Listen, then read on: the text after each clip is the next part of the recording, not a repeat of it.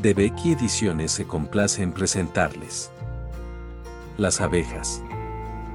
Por Gianni Rabasi. El conocimiento zoológico de las abejas no ha transcurrido paralelo a la práctica apícola. Se ha tendido siempre a producir antes que a conocer. Por ello, la verdadera evolución en una actividad tan antigua no se ha producido hasta una época relativamente reciente.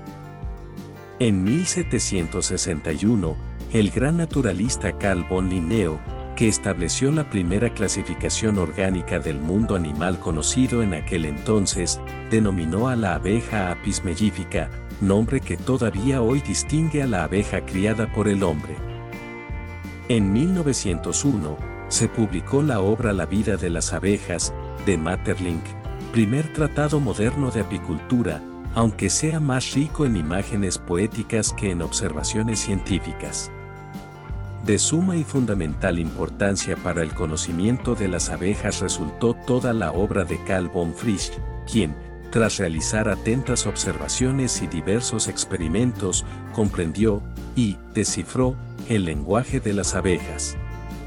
Su gran aportación le valió el premio Nobel en 1973 y con él comenzó una nueva época en el estudio de las abejas.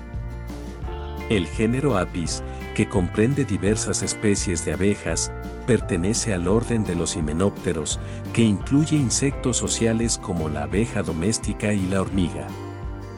Observando el esquema de la página siguiente podemos conocer la clasificación científica de las abejas, en la que se establece una primera división entre cuatro especies principales, torsada, floral, melífica e índica. En nuestro caso, nos interesa la abeja melífica, la especie que, en las diversas razas, se cría para la producción de miel, polen, jalea real, propóleos, cera y, en algunos casos, veneno.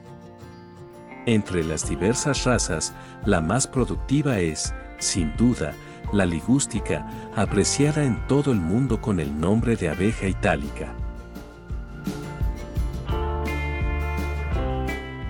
Si desea conocer más sobre la historia de las abejas, puede encontrar el libro en la presente plataforma.